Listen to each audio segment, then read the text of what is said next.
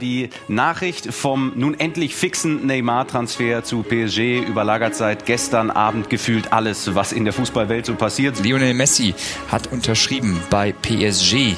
Diese Hängepartie ist endlich beendet. Ich spreche natürlich von Usman Dembele. Er läuft ab sofort für den FC Barcelona auf. Cristiano Ronaldo verlässt nach vielen, vielen Jahren Real Madrid und wechselt zu Juventus Turin.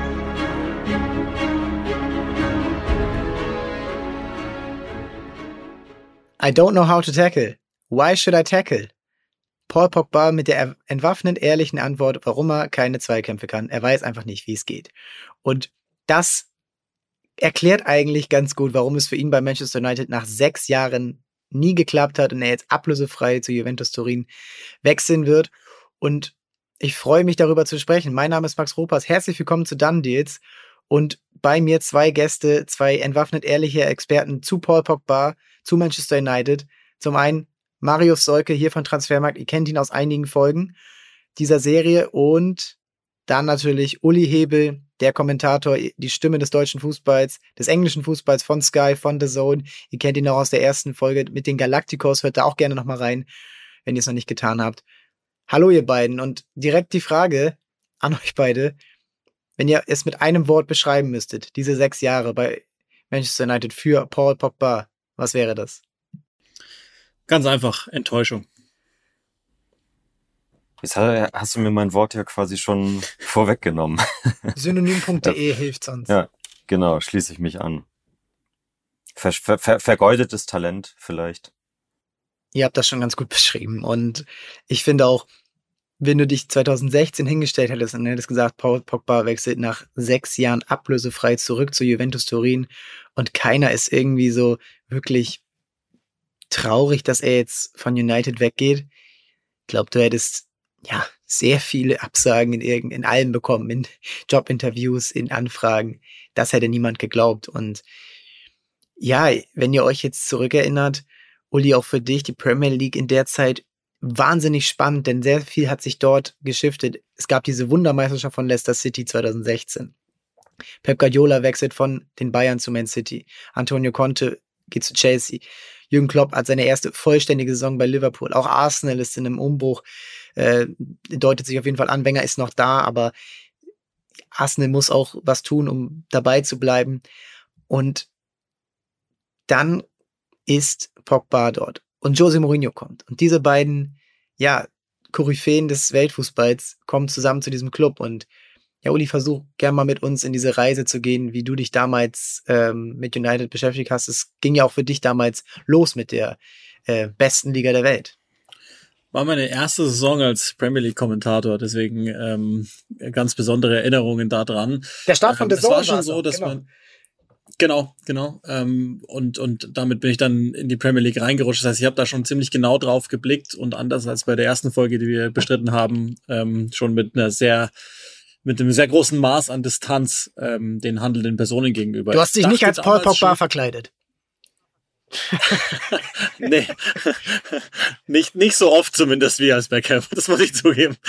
Dazu nochmal die erste Folge hören, ja. Ja, ganz wichtig, ganz wichtig. Ähm, wobei ich habe mich auch nicht als Beckham verkleidet, sondern ähm, er hat sich als mich verkleidet. Ja, genau. Quatsch. Ähm, ich habe ich hab, ähm, damals schon das Gefühl gehabt, dass, dass bei United alle gemerkt haben, okay, ist genug jetzt. Wir brauchen jetzt jemanden, der, der vorangeht, der Titel gewinnt. Und ähm, genau dafür ist Paul Pogba verpflichtet worden. So habe ich es damals wahrgenommen. So nehme ich es auch heute jetzt nach dem Ende dieser Zeit wahr dass ähm, da eine teure Mannschaft war, eine, die auch schon gewisse Teile drin hatte von den Dingen, die man brauchte. Aber es fehlte das Zünglein an der Waage und das sollte zu jedem Zeitpunkt Paul Pogba sein und deshalb haben sie ihn verpflichtet. Also ich bin oder bin schon davon ausgegangen, dass äh, Manchester United damals einen so teuren Spieler nur deshalb verpflichtet, noch dazu, weil sie ihn haben ablösefreien ziehen lassen vorher, ähm, dass man einen gewissen Plan hat um ihn rum, diese Mannschaft aufzubauen. Aber ich hatte ja gar keine Ahnung. Ja, und Marius Pogba hat vier Jahre lang in der Serie A gespielt. Er hat ja, vier Meisterschaften gewonnen, damals äh, in Serie mit Juventus Champions League Finale erreicht und er hat sich in einer Mannschaft, in der er ja als unbeschriebenes Blatt angekommen ist, 2012, ähm, hat er sich hochgespielt, ja, zum, zum wichtigsten, zum wertvollsten. Äh, sein Marktwert lag beim Wechsel ähm, 2016 bei 70 Millionen Euro. Ähm, Manchester United hat nochmal äh, 50 Prozent oben raufgepackt. Ähm, was für ein Spieler war denn Pogba in der Serie A? Wodurch hat er sich ausgezeichnet in dieser Juventus-Mannschaft, die ja nach ähm, Jahren der Schmach, äh, zweite Liga nach dem äh, Betrug ähm, und den Jahren danach mit Diego und mit äh, Amauri, ähm, die ja dann wieder zu alter, alter Stärke zurückgefunden haben. Unter Antonio Conte, ähm, die Meistertitel geholt haben, wo er dann ja reingekommen ist in eine Mannschaft, die schon Meister war und die ja mit Stars gespickt war, gerade im Mittelfeld rund um Pirlo und Arturo Vidal. Ich glaube, dass äh, diese beiden Namen, die du jetzt zum Schluss genannt hast, plus Antonio Conte, die wichtigen Faktoren waren, die zu äh, Paul Pogbas Entwicklung bei Juve beigetragen haben. Denn das, das muss man ganz klar sagen. Jetzt man kann man kann alles Schlechte über über seine Zeit bei bei äh, bei United sagen, vielleicht auch bei der bei der EM 2016, wo er im Vergleich dann auch zum WM-Erfolg 2018 enttäuscht hatte. Ähm, bei Juventus war er ein absoluter Unterschiedsspieler, der ja auch auch als als äh, als Pirlo und Vidal irgendwann weg waren, dann eben auch eine Führungsrolle im Mittelfeld übernommen hat. Aber sie haben in der Saison 2012/13 diese beiden ähm, ja, Vidal war da ja noch selbst noch gar nicht so alt, aber man kennt ihn ja, diesen, diesen, diesen Kämpfertypen, ist auch schon immer ein Führungsspieler gewesen. Und Pirlo halt der, der alte Meister sozusagen. Und dann gab es auch noch Claudio Marchisio im Mittelfeld, äh, das, das der, der Pogba so ein bisschen die Juve-DNA einimpfen konnte als Eigengewächs. Dahinter waren noch ganz gute Innenverteidiger. Genau, genau, genau. Funktioniert aber haben. es, genau, aber es, es, es waren halt, es waren diese Mittelfeldspieler an, die äh, Pogba in in seiner Entwicklung halt äh, geholfen haben, an denen er sich orientieren konnte und wo er auch sich am Anfang im, äh, im, im Schatten in Anführungszeichen halt frei entfalten konnte. Also da wurde die Verantwortung übernommen und er konnte sich ganz behutsam, er war damals 20 Jahre alt, äh, entwickeln und hat äh, sukzessive in der Saison immer mehr Spielzeit bekommen von konnte und hinten raus dann auch wichtige Tore, wichtige, schöne Tore geschossen. Und ein Jahr später war er dann schon der Spieler der Saison in der Serie A. Ja, also ich finde, Uli, und da jetzt die Frage an dich.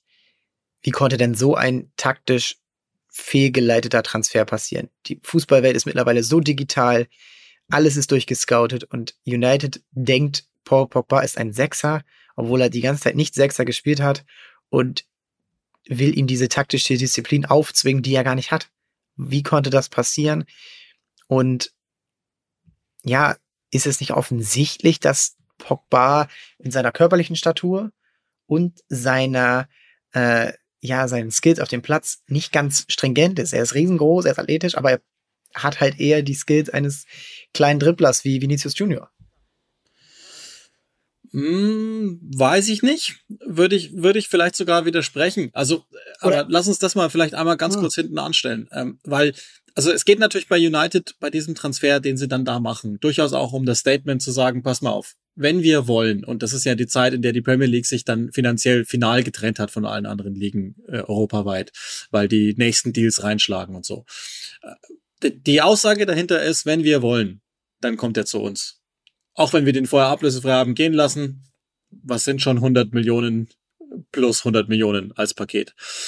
Ähm, und dann bin ich mir halt nicht so ganz sicher, und das ist bis heute ja etwas verklärt. Es gibt durchaus ähm, soziale Entzündungsherde rund um diesen Paul Pogba Transfer. Damals war Ed Woodward ähm, als Chief Executive dabei. Ist ja auch immer was, was man vergisst. Zu Alex Ferguson ist gegangen, aber auch David Gill, der starke Mann bei Manchester United. Und ähm, äh, Woodward brauchte schon auch einen Transfer, der beweist, dass er vernetzt ist in der Fußballwelt. Und Mourinho als neuer Trainer soll nicht von Beginn an so ziemlich glücklich gewesen sein mit diesem Transfer, weil er eben äh, zu dem Zeitpunkt ein anderes Spielsystem für sich auserwählt hatte. Und ich glaube auch von Anfang an jetzt nicht zu 1000 Prozent mit Pogba als Fußballer einhergegangen ist, weil, das ist ja vielleicht auch ein Stichwort, das man zu liefern hat, Ferguson hat ihn damals gehen lassen mit, mit dem Wissen. Also das, das war sehr, sehr unsauber alles insgesamt, aber ähm, letztlich das, was unterm Strich geblieben ist, ist, dass er Pogba nachgesagt hat, er sei zu unreif als um als Fußballer durchzustarten und bei als Fußballer unter Sir Alex Ferguson bei Manchester United durchzustarten, da musst du reif sein. So und das weiß ähm, selbst glaube, David Beckham. Das weiß selbst David Beckham, ja, das stimmt. Das muss, das muss er, das muss er dann äh, bitter erfahren. Und er lässt ja auch jungen Spielern insbesondere äh, nicht so gerne durchgehen. Und ähm, Pogba hat er als 15-Jährigen äh, rekrutiert sozusagen und dem hat er es noch viel weniger durchgehen lassen. Also gibt es dann auch gewisse Parallelen zu Beckham. Ähm, und dann ähm, holt er aber Pogba krieg, kriegt er geholt von von Woodward und auch die klare Aufgabe, pass auf, du hast das hier zum Funktionieren zu bringen. Das hat ja dann teilweise auch geklappt, weil ich schon und da, da komme ich noch mal zu dieser Aussage. Ich finde schon, dass äh, bei Pogba ganz viel da ist, aber das ist etwas, das ich hinter diese Manchester United Zeit nach einer geschweiften Klammer einfach einmal schreiben möchte. Warum beschweren sich denn immer alle, was Paul Pogba nicht hat? Anstatt mit dem zu arbeiten, was er hat. Das ist doch ein unglaubliches Skillset und es gibt doch die Position für diesen Spieler. Aber in der Geschichte des Weltfußballs gab es immer wieder diese Leute, um die rum ich halt dann bauen muss. Das hat ja Frankreich auch gepackt mit Didier Deschamps. Und er ist ja äh, auf eine Weise ein hoch angesehener Modellathlet. Ja, also total. Mitspieler feiern ihn dafür, dass er, dass er sehr professionell ist. Er ist halt nicht so, ähm, wie soll man sagen, investiert, zum Beispiel ins Umfeld bei Manchester United. Das ist etwas, was ihm am Ende immer wieder auf die Füße gefallen ist. Er hat sich so gefühlt nach dem ersten Abgang, dass die Fans ihm Unrecht getan haben. Und das ist nie ganz weggegangen. Würdest du sagen, und da, ähm, weil Cristiano Ronaldo in ähnlichem Alter, vielleicht etwas älter und auch schon ein Jahr Profi gespielt hat, dass das so ein bisschen auch immer so ein Vergleich da war. Cristiano Ronaldo kommt mit 18 Jahren nach Manchester, kann kaum ein Wort Englisch und wird aber dann zum Weltfußballer, wird zum Star und ja, er wird heute, ich meine, er spielt jetzt wieder da, er, er wurde gefeiert bei seiner Rückkehr und ähm, auch als er damals mit Real Madrid im Old Trafford gespielt hat, wurde er beklatscht und äh, bedankt für seine Leistung. Und er war immer dieser zielstrebige Spieler, auch egal wie jung er war, egal was für Schwierigkeiten er hatte, er hat sich immer durchgesetzt. Und Pogba, ja, ist vielleicht da eher so ein bisschen der, der spielerische Typ, der andere Prioritäten hat oder der anders den Fußball, der einen anderen Ansatz dazu hat. Ja, und ist de facto abgehauen, ne, bevor er sich einmal durchgesetzt hat. Das ist ja das, ähm, was letztlich hinter der ersten Amtszeit äh, bei United stehen geblieben ist, dass Ferguson ihm eben A vorgeworfen hat, unreif zu sein und B, ähm, es gab ja dann dieses eine Spiel gegen, gegen Blackburn, wo einige Mittelfeldspieler gefehlt haben und Ferguson füllt dann das Mittelfeld mit zwei Abwehrspielern auf und äh, Pogba spielt dann plötzlich nicht und sagt, okay, dann bin ich hier raus. Und er hat dann mehr oder weniger mit Raiola zusammen ähm, den, den Kontakt zu Juventus aufgebaut, was man ihm bei United äußerst übel genommen hat und Ferguson dann in seiner typischen Manier gesagt hat, wenn du denkst, dass du größer bist als die Spieler, die bei Manchester United schon 50 bis 100 Spieler auf dem Buckel haben, adios, brauche ich sowas nicht. Und ähm, das ist, glaube ich, der entscheidende Unterschied zu Ronaldo, weil der hatte sich einmal durchgesetzt, obwohl niemand ernsthaft diesem Jungen das damals zugetraut hat. Aber Pogba ist gegangen, ist anderswo groß geworden, kam zurück und wollte für sich den Superstar-Status haben, den aber von den Fans nie zugesprochen bekommen hat. Und jetzt geht man in die Saison rein. Juventus, Manchester United hat ja, spielt nur Europa League. Äh, sie haben davor nicht den, äh, nicht die Champions League geschafft und sind in einer also wenn man sich den Kader mal an durchliest und dann vergleicht mit dem, was damals auch schon die anderen Mannschaften hatten oder mit dem, was Manchester United nur vier, fünf Jahre davor für ja, Koryphäen hatte, dann ist da schon sehr viel, ich sag mal, ja, bei Wish bestellt worden, äh, von den Transfers, die, die gemacht wurden, egal von wem, Louis van Gaal, äh, Louis van Gaal hat hat natürlich Memphis Depay geholt, den Holländer, dann, ähm, dann wurde natürlich auch viel in der Premier League gekauft, Morgan Schneiderlin, äh, die beiden mussten dann in dem Sommer wechseln. Ähm, Mourinho beziehungsweise Manchester United verpflichtet noch einen Raiola-Klienten ähm, mit äh, Henrik Mikitarian in dem Sommer. Auch ein ähnlich theaterbehafteter Wechsel, denn eigentlich wollte Dortmund in dem Sommer nicht alle drei Stars, Hummels, Gündogan, Mikitarian wechseln lassen. Mkhitaryan hat sich dann so ein bisschen weggestreikt. Es ist eine Phase, in der Manchester United echt, und da kommen wir jetzt auch noch gleich zu, wen sie noch alles verpflichtet haben, Erik Bailly in dem Sommer auch, ähm, da fragt man sich, wenn man jetzt auch dann vergleicht, Manchester City kauft den und den, das, die spielen heute dann noch, die funktionieren, Liverpool, ähnlich erfolgreich, auch Chelsea in dem Sommer mit einem Spieler zum Beispiel Marcos Alonso oder ähm, N'Golo Kante äh, in dem Sommer wechselt zu Chelsea. Ja, dann fragt man sich, frage ich mich, hat es irgendeine Strategie gegeben, mit der United, mit der Ed Woodward, aber auch die ähm, Besitzer aus, aus den USA da irgendwie mal wirklich geschaut haben, okay, wir, wir betrachten das hier als sportlichen, sportlichen Case und nicht als ähm, ja, Gewinnmaximierung, denn da ist Manchester United immer noch top, äh, top of the class. Wie kann das funktionieren? Und warum, warum muss Jose Mourinho mit all diesen ähm, mit all diesen Nebenkriegsschauplätzen überhaupt arbeiten, ähm, um sich in diesem Haifischbecken Premier League erstmal durchzusetzen, denn das ist schon schwer genug. Also die kurze Antwort ist, nein, es scheint keinen Plan gegeben zu haben. Ja, die gibt es okay. bis heute nicht. das, ja, wir, wir, es ist erstaunlich, wie viele Absichten in dieser Truppe drin zu stecken scheinen. Wenn es welche gibt, also das lege ich jetzt einfach mal als Vermutung zugrunde. Aber ähm, zu viele Trainer, kein Sportdirektor, keine übergeordnete Struktur ähm, und einfach mal so, okay, Pogba scheint der Spieler zu sein. Das war ja damals irgendwie die einhellige Meinung der so einzigartig ist wie keiner, weil er eben viele verschiedene Dinge vereint und das ist ja ein, ein unglaublich krass guter Fußballspieler, der ja grundsätzlich, wenn er wollte, eine Urgewalt entwickeln kann und der ja ein Instinkt und ein Gefühl für das Spiel hat, das, das kriege ich nicht gelernt. Niemals. Und das ist, das ist einzigartig. Das ist eine, ein Einhornfußballer. Körpergröße, ähm, Athletik, Technik, Spür, Unglaublich. Technik, ja. keine Chance. Kriege ich nicht so zusammen. Und ähm, so, dann holen wir den einfach mal und dann wird es schon passen mit dem Rest. Das ist natürlich, das ist natürlich eine Fehlannahme. Marius, ähm, wenn du jetzt auch Pogba in seiner Zeit, du hast schon erklärt, er hatte da die Freiheiten, die, die, äh, ja, Führungsspieler an seiner Seite, ist okay. Und wenn du dann überlegst, du hast sicherlich Pogba dann natürlich auch bei United äh, verfolgt. Ähm, er musste auf einer Doppelsechs mit Anna Herrera spielen und davor war meistens Marouane Fellaini auf der 10.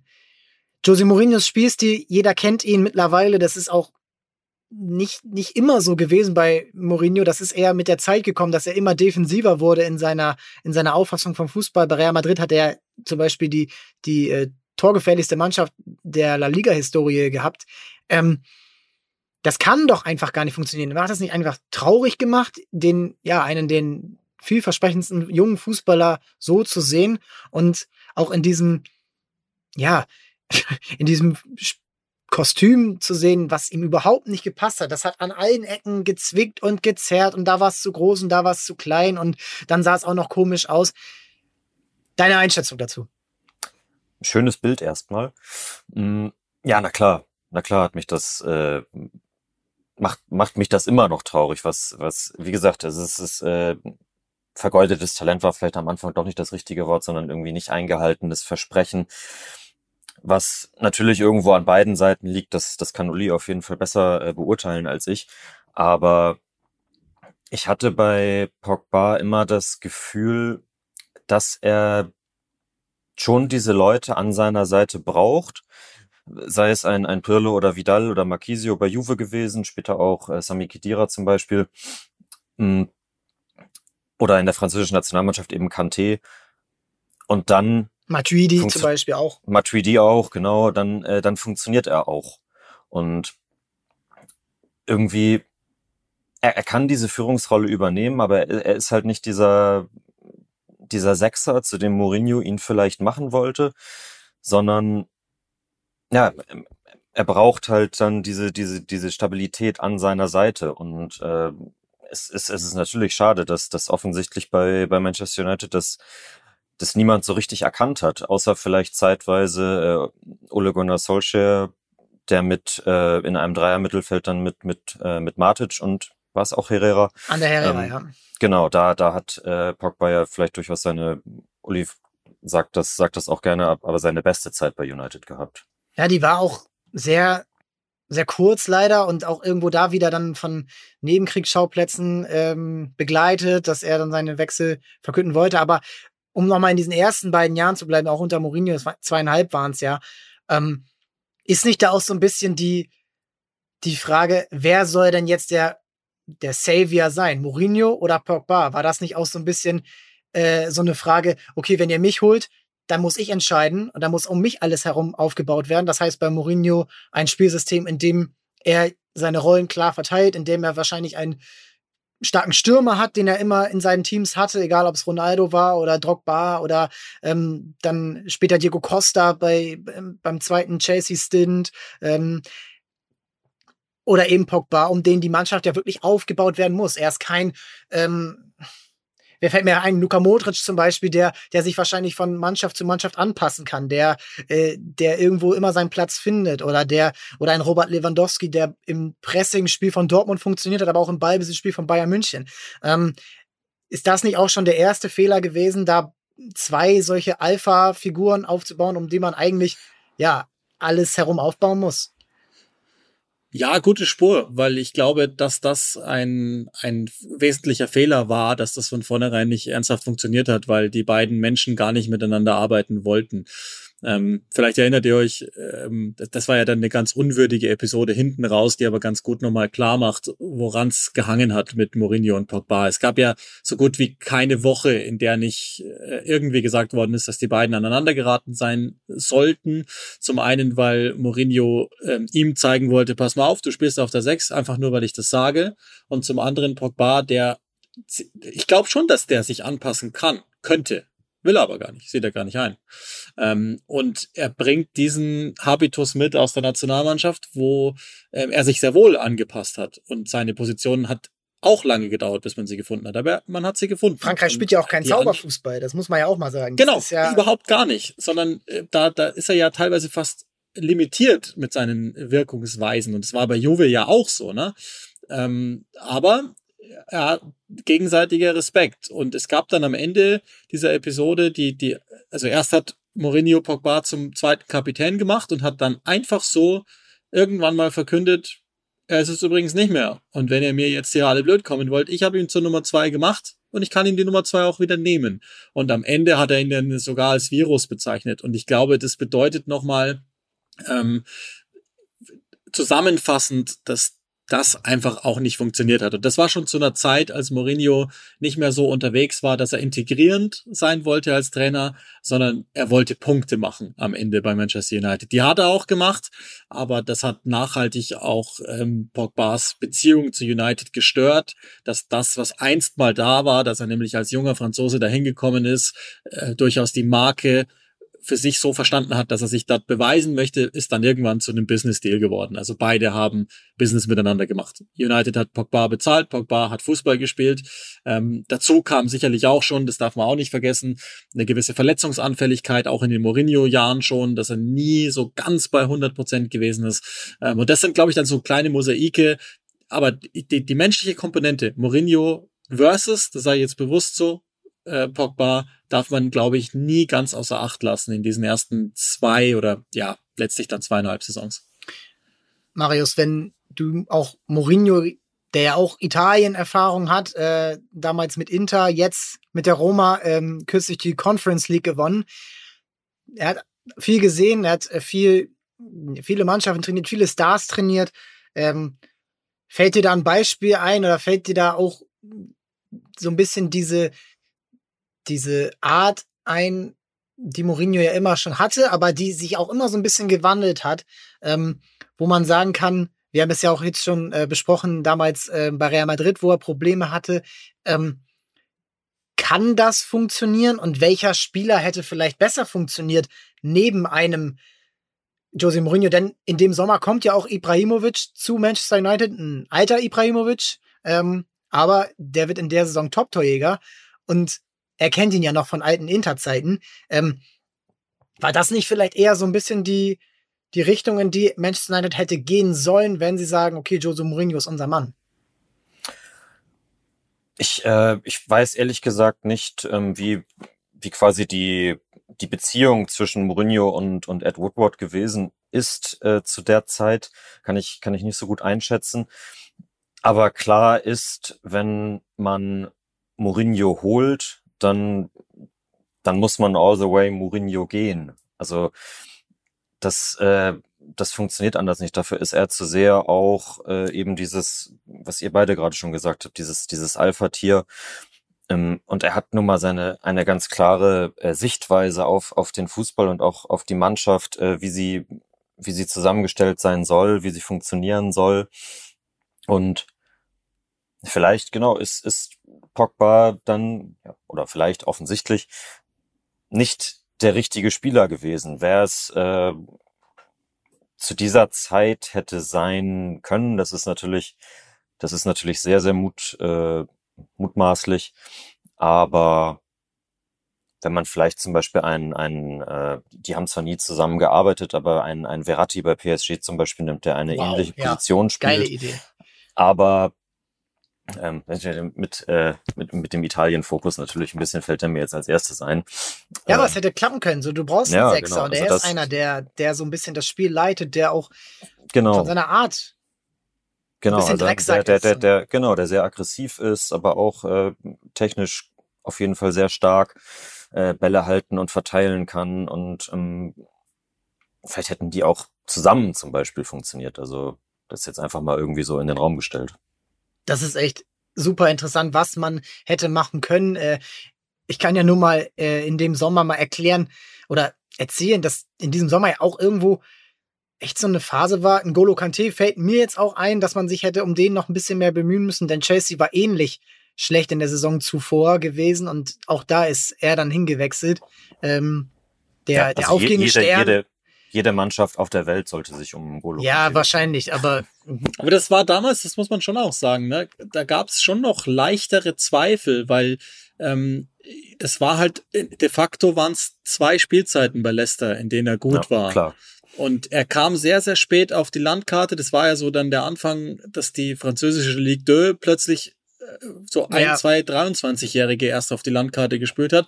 Und das, was wir heute wissen, wussten wir damals nicht, sondern es gab schon noch durchaus so ähm, die Zweifel daran, dass ein Kanté auch am Ball sich so entwickeln könnte. Hat er jetzt gemacht, wie wir alle wissen, mit einem kleinen, mit einem leichten ähm, Abwärtstrend jetzt in dieser Saison, aber das war damals so klar nicht. Ja, es ist natürlich immer ein bisschen äh, klugscheißen jetzt so ein paar Jahre danach, um zu sagen, ja, den hätten sie auch holen können. Aber in dem Sommer ist wirklich sehr viel, ein interessanter Transfersommer jetzt zum Beispiel 2016. Also die größten Transfers, klar, Pogba, dann Iguain, das Geld von Ju was Juventus bekommen hat, investieren sie gleich, um den größten Konkurrenten weg äh, kaputt zu kaufen. Dann zwei Wechsel nach China mit Oscar und Hulk.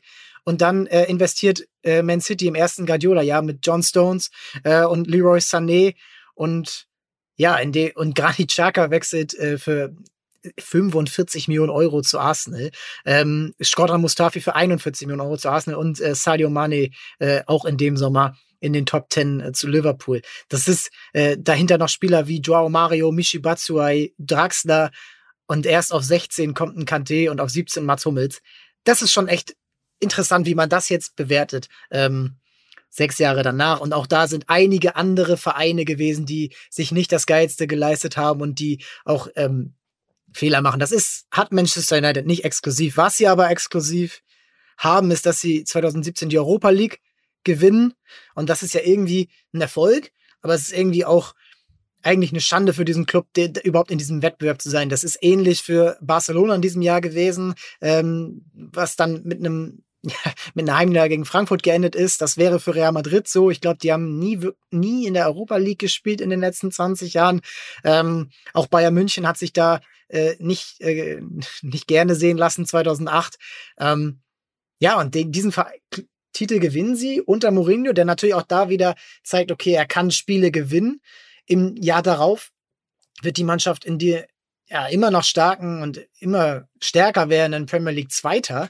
Ähm, hin, nur hinter Manchester City, die damals 100 Punkte holen und unschlagbar sind. Also die, es ist nicht unerfolgreich auf dem Sport, äh, auf dem Sportplatz und ähm, ein halbes Jahr später ist er weg.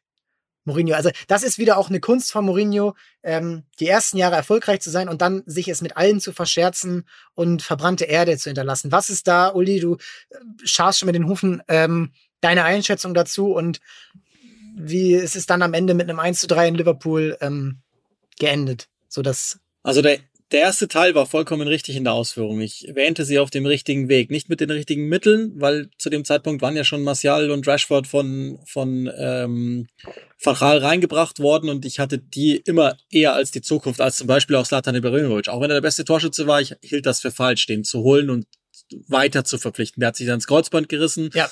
Ist auch so eine Episode, ne? Hat man ihn dann doch nochmal, aber so. Und ähm, es gab dann diesen berühmten Sommer in, in den USA, der, der bis heute für mich die, der, der absolute Abstieg von Manchester United ist, weil in diesem Sommer ist Folgendes passiert. Mourinho hat die ganze Zeit über gemahnt, schon in der Vorbereitung, obwohl es ein richtig guter zweiter Platz war, der in neun von zehn Fällen in, in der letzten Dekade zur Meisterschaft gereicht hätte. Mourinho hat aber die ganze Zeit gemahnt, hat gesagt, pass mal auf, wir sind auf Schlüsselpositionen schlecht. Wir sind alt, wir sind schwach. Und hat gesagt, ich brauche dies und das, um zu gewinnen. Woodward hat, das war auch die Episode damals, in einem äh, Mitgliederversammlung, ein Call mit den Sponsoren gesagt, solange wir uns für die Champions League qualifizieren, ist ja alles in Ordnung. Und in diesem Sommer in den USA ging es plötzlich von, okay, die sind auf dem richtigen Weg hinzu, die beschimpfen sich andauernd ernsthaft. Das war damals der International Champions Cup, wo es eine Pressekonferenz gab. Das habe ich kommentiert damals, das Spiel mitten in der Nacht. Und ich, hab, ich bin reingegangen und wollte eigentlich erzählen, die sind auf dem richtigen Weg, haben noch ein paar Stellschrauben zu drehen und dann fängt Mourinho plötzlich an zu schimpfen. Und es ging so krass, dass dann plötzlich so ein Machtkampf äh, entfacht wurde zwischen Woodward und Mourinho. Woodward, der auf der finanziellen Seite einfach nur glücklich war und Mourinho, der gesagt hat, ja, aber so wird's nix. Europa League ist nicht alles und Platz zwei ist nicht Platz eins. Das ist ja bei Arsenal und ähnlich gewesen, dieses Mantra von den US-Investoren, wo man sagt, okay, Vierter werden ist in Ordnung, Champions League, Einnahmen, fertig. Genau einfach nur die Marke weiterhin vorantreiben, aber wir, wir laufen nicht Gefahr und, und Mourinho denkt schon, dass sie Gefahr laufen, wenn sie nämlich nicht dauerhaft Meister werden. Und in diesem Sommer hat sich Liverpool, die fast 20 Punkte in der Vorsaison hinten weg waren, an United vorbeigeschoben. Die Wunschspieler sind plötzlich dahin gegangen und nicht mehr zu Manchester United. Ich habe in, in diesem Sommer, wie viel Absagen sich United geholt hat von Spielern, die öffentlich wurden, das war das erste Mal, dass ich mir gedacht habe, wie peinlich ist der Verein inzwischen. Und das hat verschiedene Gründe. Kannst eben, du da noch Namen nennen? Das, äh, also ich, ich, ich weiß gar nicht mehr, wo sie nicht abgeblitzt sind. Also bei sämtlichen spanischen Nationalspielen, ich, ich meine auch wahnsinnig sogar auch bei Kanté damals dran. Ich glaube, ähm, sie wollten noch einen englischen Nationalspieler, aber ich krieg's nicht mehr ganz hin. Ich glaube, Wadi wollten sie auch öffentlich. Ähm, aber da müsste ich jetzt tatsächlich nochmal nachgucken in meinen Aufzeichnungen. Das, das habe ich da noch stehen.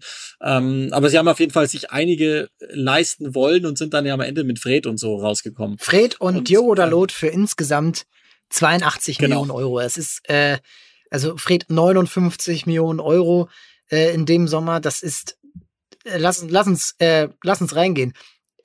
Das ist teurer als Jorginho, äh, für, der zu Chelsea in dem Sommer gegangen ist. Ist teurer als Fabinho, der zu Liverpool gegangen ist, teurer als ähm, Vinicius Junior, äh, knapp unter Christian Pulisic und äh, Alisson und Nabi Keita und Riyad Mahrez. Also es ist den wollten ein sie Wahnsinn. Auch, das ist ne? ja. Und die, dieselben Positionen nicht besetzt, die wir vorher wussten, dass er gerne besetzt gehabt hätte, nämlich Innenverteidiger ähm, und dann eben auch Sechser. Ne? Das war damals ja schon das große Thema, dass sie da keine, keine ernsthafte Besetzung hatten. Ähm, ja, und dann, das ist so, ab, ab dem Zeitpunkt kann man rechnen, wie, wie stark sich andere verändert haben. Es, hat, es gab ja dann später nochmal wieder eine Entwicklung von Manchester United, aber halt langsamer als die andere. Und das Blöde für United ist, dass der große Rivale Liverpool sich halt anders entwickelt hat. Und deswegen, äh, und da steckt automatisch aber Pogba immer auch mit drin, ne, um auf den zurückzukehren, weil alle sich bei United erwartet haben, ja, wir bezahlen dir so viel Geld und du musst schon auch derjenige Spieler sein, der den Unterschied dann machen kann, um uns dahin wieder zu gehen. Aber wie wir wissen, kam halt die nächste Stiländerung und ähm, dann eine Phase, in der sich Pogba zwar wohlgefühlt hat, die aber, glaube ich, sportlich für ihn nur eine Saison lang richtig gut war. Auch aus verschiedenen Gründen wiederum. Ja, und ich muss da auch ähm, einmal anmerken, dass Manchester United wirklich niemanden in diesen sechs Jahren wirklich besser gemacht hat. Wenn man sich die Transfers anschaut, die, die teuersten Transfers, die größten Transfers, ähm, dann, dann ist keiner besser geworden und hat keiner seine beste Zeit in diesem Club gehabt. Lukaku kommt 2018 äh, und nach ähm, ne, Lukaku kommt Lukaku kommt 2017, Entschuldigung, ist und bleibt dann bis 2019 und wechselt dann zu Inter äh, und hat da seine, ja, seine beste Phase, wird Meister mit dem Club. Also es ist immer so ein bisschen dieses HSV-Syndrom. Äh, man holt Spieler, die ganz gut funktionieren. Sie sind schlecht beim Club und wenn sie weggehen, dann blühen sie wieder auf und werden eigentlich sogar noch stärker, als sie vorher waren. Und äh, das, das ist wirklich Manchester United. Also Lukaku, Matic, Maguire, Van de Beek, Sancho, Mikitarian, Varan jetzt in der letzten Saison. Das sind alles Spieler, die, die wirklich keinen guten Stand haben bei Manchester United. Das hat natürlich auch einen Hintergrund. Und jetzt auch, Marius, wenn du dir so im internationalen Vergleich mal anschaust, was so die letzten Jahre passiert ist, welche Clubs eben erfolgreich sind. Ähm, Uli spricht schon Liverpool an, da kommen ja noch einige Mannschaften dazu. Auch, ja, Real Madrid, die, die irgendwo immer trotz mancher Probleme einen Stil haben. Dann fragt man sich, also es ist ja nicht so schwer und es ist ja auch irgendwo klar geworden, was der richtige Weg ist. Nämlich einem Trainer oder einem Manager in England das Vertrauen zu geben. Klopp, Guardiola. Warum hat Manchester United dann auch nicht daraus gelernt, ähm, dann zu sagen, okay, Mourinho, das hat nicht funktioniert, wir holen Ole Gunnar Solskjaer, aber ändern nicht unbedingt wirklich was an der grundlegenden Strategie, ähm, um hier zu sagen, das das ändert sich hier wirklich und wir schreiben nicht einfach nur ähm, einen anderen Trainer auf, auf die, ähm, auf die Vereins-Homepage. Ja, das ist, äh, das ist eine sehr gute Frage und ich glaube, dass ähm, mittlerweile Ed Woodward ist ja weg äh, und ich glaube oder habe das Gefühl, dass man dadurch, dass man ja auch dann, äh, dass man jetzt ten, Erik Ten Hag geholt hat, dass man vorher schon das mit, Rang, mit Ralf Rangnick versucht hat, was ja jetzt auch jetzt nicht so famos funktioniert hat, aber ähm, dass man das zumindest irgendwo verstanden hat. Und dass es deshalb vielleicht von der Idee im Club her jetzt wieder in die richtige Richtung gehen könnte. Ist bei, äh, bei Juventus übrigens ging nicht direkt mit dem Abgang von Pogba los, aber auch eine, eine ähnliche Entwicklung, wo, wo, wo sehr, sehr viel Geld dann in der Folge in die Hand genommen wurde für Higuain, für Ronaldo und so weiter, die individuell gut funktioniert haben, wo es dann aber im Verein oder vom Verein her sukzessive bergab ging. Ja, und Vergleich. Ja, ähm, ja klar, es ist, es ist, ne? Hm? Auch fies, wenn man das so hört. Ja. Du holst einen der begnadetsten Fußballer und danach dann denkst du, okay, jetzt kann es aber was werden, wenn er weg ist. Auch total gemein. ja, ist ja mit Cristiano Ronaldo eigentlich ja. nichts, äh, nichts anderes, weil man vielleicht einfach erkannt hat, okay, das ja, er ist der größte äh, Spieler und er bringt uns hier die Trikotverkäufe und äh, erhöht den Wert des Clubs und wir haben 100 Millionen Follower mehr. Aber sportlich hat es mit ihm nach und nach nicht funktioniert. Schon 2020 hätte man die Meisterschaft eigentlich fast nicht geholt. Und genau. international hat sowieso nicht funktioniert mit ihm. Ich habe ich hab tatsächlich auch den jetzt wiederum, gut, da war Woodward, glaube ich, schon weg, aber die Rückholaktion von Ronaldo bei United äh, nicht so hundertprozentig verstanden. Klar, aus, aus Marketing-Sicht äh, musst du es immer machen, aber er kostet natürlich auch wahnsinnig viel Geld. Und gut, er hat jetzt die Tore geschossen, aber das sportliche Ergebnis in dieser Saison ist ja, ist ja fast noch schlechter als in den, als in den letzten Jahren es gewesen ist. Ja, Ronaldo wird immer seine Tore schießen oder Uli. Also es ist ja, äh, klar wird der die Tore schießen, aber ich glaube, man muss dann eher auf den Tabellenplatz schauen, um zu erkennen, äh, und du musst ja auch irgendwie seine, seine Defizite mittragen können, denn er wird nicht mehr ähm, im Pressing vorne weglaufen. Äh, und das hat man ja auch dann im, in der Champions League dann gesehen, wo man dann, äh, ja, sagen wir mal, klanglos an Atletico eigentlich gescheitert ist. Ja, ist ein, das ist ein Thema für einen eigenen Podcast, den, den wir äh, bei Click and Rush, weiß ich nicht, wie oft in der Saison gemacht haben. Ja. Ähm, ganz viel Richtiges drin von dem, was du sagst. Ich, äh, ich glaube auch nach wie vor, dass er macht seine Tore am Ende und die waren auch, die, die Zahlen sind überdurchschnittlich gut und er hat sie ganz oft gerettet und trotzdem ist er zeitgleich genau auch der Fluch und der Brandbeschleuniger gewesen, vor allen Dingen für Solskjaers Entlassung letztlich, weil mit der Verpflichtung Ronaldos war klar, okay, keine Entwicklung mehr, kein Platz zwei, kein Platz drei mehr und noch einen Spieler integrieren, sondern jetzt gewinnen. Wenn nicht, dann um Himmels Willen. Und es ist jetzt um Himmels Willen. Und es ist die mit Abstand furchtbarste Saison in der Geschichte von Manchester United, also in der jüngeren wenigstens. Das ist eine absolute Katastrophe. Und er hat sie ja wirklich in der Gruppenphase der Champions League mehrmals gerettet, äh, in, in Bergamo zum Beispiel. Ähm, und auch da wieder so ein bisschen dieses, okay, du, du hast manche Sachen, die eigentlich ganz gut funktionieren. Nur ganz kurz. Letztes Jahr sind sie Vizemeister, nur zwölf Punkte in der City gewonnen, nur zwölf Punkte. Allein, dass man das schon sagt. Ähm, aber sie sind Vizemeister geworden und hatten jetzt eigentlich dann vor, okay, mit Cristiano Ronaldo werden wir vielleicht mal wieder ähm, Meister. Aber ja. äh, jetzt sind es 35 Punkte Abstand zu Manchester City. Nur mal die Abstände von United zum Meister, in dem, ja, 24 Punkte 2017, 19 2018, 32 2019, 33 2020, dann 12 letztes Jahr und dieses Jahr 35 Punkte in, also es ist unbeschreiblich. Man hat jetzt dreimal in diesen sechs Jahren die Champions League verpasst. Man hat natürlich einzelne Erfolge gehabt, wie den Europa League Sieg, wie Rang 2 2018, wie und jetzt so ein, so ein Spiel 2019 in Paris, das Champions League Achtelfinale, wo man ja weiterkommt durch einen fragwürdigen Elfmeter und sehr glücklichen in jedem Fall. Äh, auch da war man chancenlos eigentlich gegen Paris. Ist, und jetzt die Frage an, an euch beide, irgendwie ist das nicht wirklich die eigentliche Traurigkeit, wie was aus United geworden ist, dieses äh, 2011 noch im Finale gegen Barcelona verloren, klar, aber es war immer noch diese, diese goldene Ära mit den Legenden ähm, von, von Torwart bis Stürmer.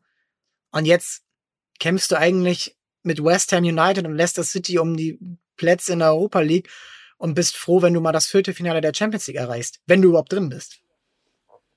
Stell dir mal vor, du hättest in der Zeit von Sir Alex Ferguson diesen Podcast aufgenommen und hättest gesagt, damals noch der UEFA Cup ist ja schon auch ein Erfolg. Dann hätte jeder den Podcast ausgemacht und gesagt, Depp. Ja. Keine Ahnung. Und Sagt so jetzt vielleicht auch jemand, aber, aber da Ja, macht vielleicht jetzt auch jemand, okay. aber das ist, äh, es ist unglaublich, welcher Werteverlust konstant da ist, seit Sir Alex Ferguson weg ist bei diesem Verein und wie wenig Plan hinter Fergie war. Das ist ja in Wahrheit die traurige ähm, Episode, die, die wir jetzt besprechen. Und ähm, deswegen passt das ganz gut, Pogba so rauszunehmen, weil ähm, auch der in, es gab diese Saison 18, 19, da hat er, ich habe mir das nochmal rausgeschrieben, insgesamt 39 Tore für United, 16 davon in der Saison 18, 19. Und diese zeitweise Phasen unter Solskjaer, in denen einfach nur alle glücklich waren, dass der Alte weg ist und der Neue da ist. Wer auch immer der Neue ist, ist völlig egal. Der Alte ist weg. Ja. Und der Neue hat einen etwas besseren emotionalen Zugang zu einzelnen Spielern. Und dann gab's zwei große Serien bei Manchester United und die haben so viele überschminkt. Aber in Wahrheit den Verein Jahre gekostet. Und auch uns in den Trugschluss gelassen, dass Pogba dabei ist, sein komplettes Potenzial abzurufen. Das ist Blödsinn. Der hat einfach nur leere Zahlen ganz oft abgeliefert in dieser Zeit. War seine beste und dann hat man Bruno Fernandes gefunden und dann war er obsolet. Ja? Aber ähm, das, das ist ja auch dann traurige Wahrheit über das Kapitelende bei United, dass es einfach einen gibt, der es besser und geradliniger macht als er. Ja, das ist so der einzige wirkliche Transfer, wo man sagen kann, ey, der hat funktioniert in diesen Jahren, also von den größeren. Und ähm, Marius, jetzt gab es immer schon Gerüchte, dass er wechselt. Es gab immer Real Madrid, äh, zurück zu Juventus, Paris, äh, Manchester City zwischendurch war, wie man hört, sehr nah dran, ihn zu verpflichten äh, von United. Ähm, warum ist er nicht einfach gewechselt? Und ist das nicht auch so eine Story hier, dass das einfach nicht mehr so leicht möglich ist und dass man irgendwo aus den Perspektiven alter Verein, neuer Verein, Spieler, Berater dann nicht mehr so leicht einen Wechsel möglich machen kann, was jetzt ja auch an anderen, äh, bei anderen Spielern relativ häufig passiert, dass das einfach nicht so leicht ist, noch, ja, so transferiert zu werden, um dann eben zu sagen, ja, dann gehe ich halt ablösefrei in drei Jahren. Aber eigentlich müsste doch Pogba auch den Eigenantrieb gehabt haben, mit 26, mit 27 sagen, Jungs, das war's hier, wir müssen eine Lösung finden. Ich, ich verzichte auf das und das oder wir, wir, wir finden eine Lösung, aber ich will hier weg. Das, das hilft doch allen von uns. Warum ist das nicht passiert? Es, äh, es kurz einmal vielleicht für den für den äh, zeitlichen Kontext das, es kann natürlich sein, dass wenn diese Podcast-Episode rauskommt, oder ziemlich wahrscheinlich, dass er dann schon gewechselt sein wird. Juventus ähm, Turin ist äh, sehr, sehr wahrscheinlich. Genau, so die Rückkehr, genau. Also das, das, das, das, das wird dazu geht kommen. auf jeden Fall, ja. Genau, das, das wird dazu kommen. Nur, falls, falls sie dann im, im, im Juli erscheinen, falls es jetzt schon Juli sein sollte bei, bei euch Hörenden, dann, ja. äh, dann wird er ja schon irgendwo sein. Ähm,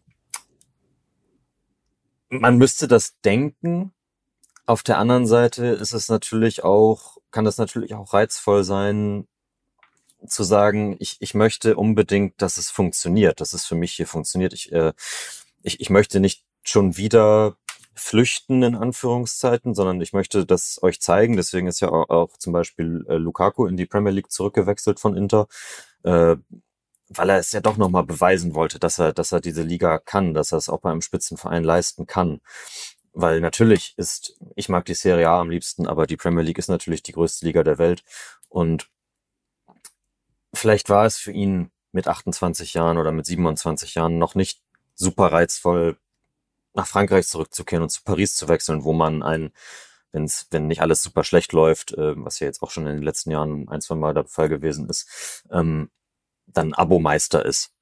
Ähm, und vielleicht war Real Madrid auch wirklich gar nicht so konkret interessiert. Denn die hatten natürlich äh, ist, ist auch mit mit äh, mit dem äh, äh, Raiola äh, möge er in Frieden ruhen ähm, jemand da, der gerne mal seine Spieler ins Schaufenster stellt und äh, entweder den nächsten großen Vertrag beim eigenen Verein rausverhandeln möchte damit oder halt für einen Wechsel sorgen möchte, irgendwie die Spieler dann auch anbietet und so weiter. Ähm, vielleicht auch mal in die Medien gegangen ist und gesagt hat, hier Real Madrid, ähm, aber man muss ja auch bedenken, was, was die für ein Mittelfeld haben, gehabt haben in den letzten Jahren mit, mit Groß, Casimiro und, äh, und, und Modric natürlich. Ja, und jetzt kommt die nächste Generation mit Kamavinga genau. und Chouameni, wo, ja, jetzt genau, also das, das, das, also das ist, ist dann auch schon ja. Absolut, absolut. Das, das ist einfach, die haben ihn nicht gebraucht und vielleicht ist da immer ein bisschen mehr rein interpretiert worden, als letztlich da war, weil eben auch Sidan Trainer war und man immer gesagt hat, die, die, das würde ja irgendwie gut zusammenpassen und das müsste ja eigentlich mal so kommen. Ähm, ja, also ich glaube, das ist irgendwie so, ein, so, ein, so eine Mischung aus dem, dass, dass, dass er vielleicht gar nicht unbedingt die letzten Jahre immer weg wollte, sondern dass es doch noch bei, bei United äh, beweisen wollte, dass es klappen sollte und dass natürlich auch Corona-bedingt Vereine jetzt nicht unbedingt so viel Geld hatten, da eine Ablöse zu investieren, plus sein Gehalt und so weiter und so fort. Es gab ja zwei Punkte in, ähm, in seiner United-Zeit, in der in denen Raiola etwas lauter geworden ist und klar gemacht hat, er sucht eine neue Herausforderung. Und ich habe mir das vor der Saison nochmal auch aufgeschrieben. Hat irgendjemand in diesem Sommer, also der bevorstehende 21er Sommer, irgendetwas von von ihm gehört? Nein. Das ist meiner Meinung nach der größere Erfolg gewesen. Man hat, ja, Ronaldo verpflichtet, Sancho war ran, alles schön und gut. Und ich glaube, Camp Pogba dachte allen Ernstes, das reicht. Das ist im Moment die beste Situation für den Klienten. Und das, das war der eine Zeitpunkt. Und der andere, da hat er sich dann relativ schnell stark verletzt. In der Saison hat er jetzt nur 40 Prozent der Spiele gemacht. Ähm, und in den Vorsaisons war es auch schon immer so, dass er dann zu den Zeitpunkten, an denen er hätte fordern können, dann relativ schnell wieder eine Muskelverletzung hatte. Ich glaube, auch das sind Gründe dafür, warum man sich nicht so hat zeigen können für potenziell andere große Clubs. Und ich meine, von Manchester United kommend, was sind denn vorstellbare, denkbare Varianten. Die kriegen wir, die könnten wir jetzt hier sogar besprechen, weil es gibt eigentlich nur zwei oder drei. Es gibt Real Madrid, vielleicht in irgendeinem Szenario Barcelona, Paris Saint-Germain. Das war's. Ja, und einer davon, äh, ein Club kann sich nicht leisten, der andere hat die schlechtere Liga im Angebot und Real Madrid braucht ihn nicht. Und ähm, das ist, ja, wie gesagt, schon echt bezeichnend, dass, dass das jetzt auch Kamavinga und Chouameni echt so Fra junge Franzosen, die, die vielleicht ihm auch in Zukunft den äh, Platz in der Nationalmannschaft streitig machen, denn da muss man ja auch sagen, auch im letzten Jahr 2021, das war nur das Tor gegen die Schweiz im Achtelfinale. das ist, glaube ich, das schönste Tor, was sie in den, also eins der schönsten Tore, was ich die letzten Jahre gesehen habe. Das ist ein Zuckertor und das ist wirklich wieder Ja, das mal hat er schon immer drin gehabt. Pogba in, in äh, personifiziert Pogba ist dieses Tor. Du scheidest gegen die Schweiz aus, weil du das Spiel verdaddelst nach Führung im Achtelfinale, aber er schießt das schönste Tor. Das ist wirklich ähm, ja bezeichnend und dass er das natürlich auch in der Nationalmannschaft macht. Und da gab es bei ich weiß nicht genau den Sender, aber auf jeden Fall haben die äh, Grand Seigneurs Roy Keane und Patrick Vieira und ich glaube auch Jamie Carragher über ihn diskutiert. Äh, und so, was ist denn los? Warum kann er das denn nicht bei, äh, bei Man United schaffen? Und da wurde auch dann gesagt, ja, er hat eben in der genau dieser Punkt, er hat eben einen Kanté, einen Matuidi, ähm, äh, dann natürlich auch jetzt im größeren Kontext vielleicht nicht direkt auf dem Feld, aber in der Mannschaft dann einen, einen erfahrenen Karim Benzema oder Giroud oder ein Tor Hugo Juri, Hugo Juris, dann ja, da funktioniert er, da kann er, da hat er Spaß. Und da ist auch irgendwie ein anderer Vibe mit Mbappé, mit Griezmann, die haben auch alle irgendwie ein bisschen bessere Laune als vielleicht Jose Mourinho. Und ähm, das ist echt interessant und ja, irgendwo traurig, dass ein Spieler zwischen seinem 23. Lebensjahr und seinem 29. Lebensjahr ja eigentlich seine schlechteste Zeit in der Karriere hat. Und jetzt ist man wir sind ziemlich sicher, dass es Juventus Turin sein wird und ihr wisst wahrscheinlich jetzt schon mehr als wir, als Hörerinnen und Hörer, wenn ihr es hört. Ähm, und jetzt hofft natürlich er, dass es bei Juventus dann wieder funktioniert. Und es ist jetzt sein eigener Rebuild für seine Karriere, aber es ist auch der Rebuild für Manchester United äh, unter Erik Ten Hag, der ja ein Konzepttrainer ist, der bei Ajax Weltklasse äh, Ergebnisse gezielt hat. 2019 die Champions League fast. es waren nur Sekunden, die sie vom Finale getrennt haben. Ähm, mehrfach Meister geworden, auch dieses Jahr gut mitgespielt, ähm, relativ überraschend ausgeschieden. Ähm, auch das äh, ja gegen Benfica, also da waren sie Favorit äh, und immer wieder gute Spieler herausgebracht, äh, Spieler, die woanders nicht funktioniert haben, wie Sebastian Aller besser gemacht. Das sind ja Zeichen dafür, auch von seinem Spielsystem her, da würde man jetzt ja eigentlich sagen, United hat's verstanden. Und auch, dass Frankie de Jong jetzt ähm, gehandelt wird, ungefähr auf der Position, wo Pogba gespielt hat, macht ja Sinn. Der kennt Ten Hag, der ist unter ihm zum Star geworden. Uli, glaubst du, dass United es jetzt im Jahr 2022 verstanden hat, neun Jahre nach dem Abschied von Alex Ferguson einen Trainer zu verpflichten und ihm die Freiheit zu geben, ein Konzept zu entwickeln und darauf dann die Spieler zu verpflichten? Denn sie haben ja jetzt auch nicht nur Pfeifen im Kader. Das muss man ja auch sagen. Ähm, ich fürchte nicht. Ehrlich. Ich, also der, der, der Punkt ist, sie wissen, sie haben jetzt verstanden, okay, schlechter als diese Saison kann es ja nicht mehr werden. Und ähm, Arnold ist ja auch ein Freund von Woodward. Sind beide Banker waren auf derselben Business School. Das heißt, die haben auch schon durchaus ähnliche Denkweisen. Nur, was ich so höre aus dem Umfeld, ist Arnold eher versucht, Experten ranzulassen. Aber, und das bleibt mein Punkt, das ist so ein Running Gag in unserem Podcast, äh, den ich meinem Bruder mache. Es gibt einen Sportdirektor, das ist aber eigentlich jemand, der im Verein bekannt ist dafür, dass er Dinge wegräumt und nicht so sehr visionär denkt. Den will ich endlich. Ich möchte endlich einen starken Mann haben, von mir so eine Frau, ist ja völlig wurscht. Aber jemand, der eine klare Linie vorgibt. Ten Hag steht dafür und das ist kein Geheimnis. Ne? Entweder das wird gnadenlos scheitern. Und zwar gnadenlos. Oder es wird lange gut gehen. Es geht aber nur dann, da bin ich mir ziemlich sicher, lange gut, wenn sie ihn wirklich lange machen lassen. Das wird dauern. Der Kader passt so gut wie überhaupt gar nicht zu Erik Den Haag.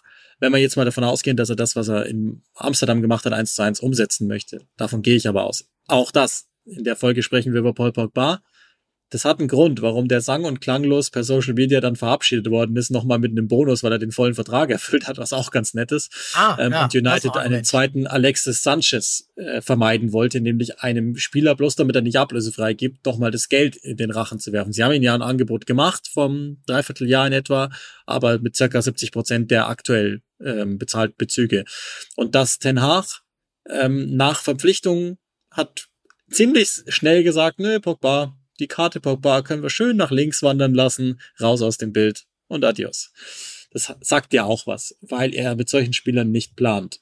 Ich weiß ehrlich gesagt noch nicht, mit welchen Spielern er in diesem Kader ernsthaft planen kann. Viele sind das nicht und das bedeutet für mich, er braucht Zeit, er braucht Transit, aber diese Führungsriege von United ist so dermaßen planlos und so willenlos manchmal, dass ich fürchte, Es könnte sein, dass, es eine, weitere Saison gibt, in der wir sportliche Fortschritte sehen, aber in der ich mich weiterhin dann aufrege im Podcast und sage, das ist alles BS. Ja, und die Premier League schläft nicht. Also Erling Haaland wechselt zu Manchester City. Liverpool leitet gerade die nächste Generation ihres äh, ja, Dreiersturms ein. Ähm, man, auch da sind wir jetzt gerade noch nicht da, ähm, beim Zeitpunkt der Aufnahme ist Mané noch nicht gewechselt ähm, und äh, auch äh, Jiménez. Ja, auch von hinten, ne? Tottenham drückt, Arsenal ist auf einem etwas besseren Weg, als es vor zwei Jahren noch waren. Und dann gibt's finanzkräftige Konkurrenz, nicht wie United. Wobei, wenn Newcastle ernst macht, dann ist es ja. anders als United, aber ähm, auch Aston Villa meint's ernst. Und Aston Villa, West wenn, Ham. Wenn United weiterhin so sukzessive nach unten rutscht, hm. Und eben das, die, die anderen sind eingespielt. Jürgen Klopp ist seit jetzt sieben Jahren da, Guardiola ist seit sechs Jahren da, Tuchel immerhin schon seit zwei Jahren und hat auch äh, jetzt schon die wahrscheinlich die schwerste Phase überstanden mit dem äh, Abramovic-Verkauf.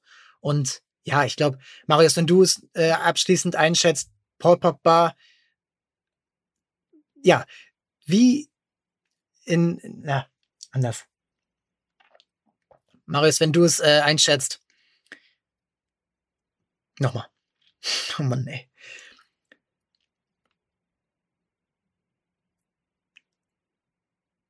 Marius, wenn du jetzt auch ähm, Pogba nochmal in, in den Fokus nimmst, glaubst du, dass er, gar nicht, gar nicht jetzt groß ähm, lang, aber glaubst du, dass er bei Juventus, beim aktuellen Juventus, was ja auch zwischen vielen Stühlen gerade steht, äh, ähm, junge Spieler verpflichtet, alte Spieler aber irgendwo auch noch da oder gerade verabschiedet, ähm, glaubst du, dass er dort ja besser reinpasst oder ist auch da wieder viel notwendig, um um ihn überhaupt ja blühen zu lassen?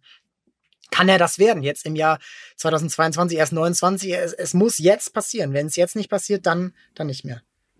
Also er hatte ja mitunter seine besten Phasen unter Max Allegri, der auch nächste Saison der Trainer von Juve sein wird. Deswegen würde ich zumindest sagen, dass der Trainer weiß, wie er ihn einsetzen muss. Und ich finde auch, dass Pogba im Mittelfeld der Spieler ist, der Juventus gefehlt hat in den letzten Jahren. Eigentlich seit er gegangen ist, denn das Mittelfeld ist seitdem immer die große Schwäche von Juve gewesen. Abwehr war top, Sturm war top, Mittelfeld teilweise, also jetzt vor allem in der vergangenen Saison, grottig. Das ist aber natürlich gleichzeitig auch das Risiko, denn wenn Pogba sein Fleckbar, das er jetzt in, in Manchester hatte, nicht überwinden kann, dann wird es da auch nicht viel besser für ihn funktionieren. Natürlich, er weiß, Juve, das ist irgendwie seine, seine Heimat auch, irgendwie ein Stück weit. Äh, vier Jahre total geblüht da. Die Erwartungen sind allerdings riesig und die Mannschaft ist auch ziemlich planlos, genau, genau wie Manchester United. Also die Analogien sind total da, ziemlich planlos zusammengestellt und da gehört noch neben ihm ein viel, viel mehr Umbruch dazu. Und alleine wird er aus diesem Mittelfeld kein Weltklasse-Mittelfeld machen. Und alleine wird er Juve nicht wieder zu einem Meisterschaftskandidaten machen. Und das ist natürlich das Selbstverständnis der, der, der alten Dame, dass das sein muss. Also der Titel darf eigentlich nur über Juventus gehen in Italien. Aber ja, da, gehört mehr zu, da gehört mehr zu als diese Verpflichtung. Und ähm, das, das, deswegen wird es, äh, ist es echt eine 50-50-Sache mit ihm. Ja, es ist echt bezeichnend, dass wir jetzt sechs Jahre danach die drei Parteien, die ähm, Raiola das Geld gezahlt haben, wo alle dachten, ja, wir sind, hatten einen super Deal. Alle sind jetzt irgendwie an dem Punkt zu sagen, ey, wir haben jetzt eigentlich, wir sind viel schlechter da als damals. Wir müssen jetzt alles hinkriegen. Juventus, United und Pogba. Und das ist bezeichnend. Es wird super spannend, was jetzt in dieser Phase passieren wird. Eine Weltmeisterschaft steht auch noch an. Das ist ja für ihn immer das Beste, das große Turnier. Äh, Miroslav, Miroslav Klose Gedächtnis, äh, Gedächtnis ähm, dabei. Ja, es ist echt interessant. Ich danke euch, dass das, äh, dass wir hier wieder aufnehmen konnten. Uli, Marius, äh, vielen Dank auch den Hörern und Hörern und bleibt dabei.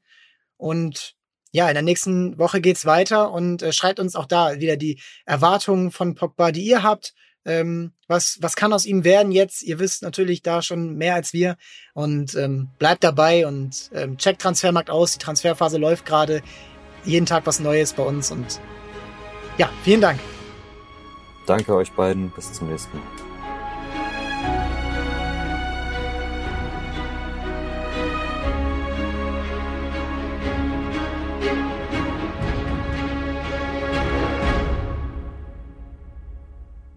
Dieser Podcast wird produziert von Podstars bei OMR.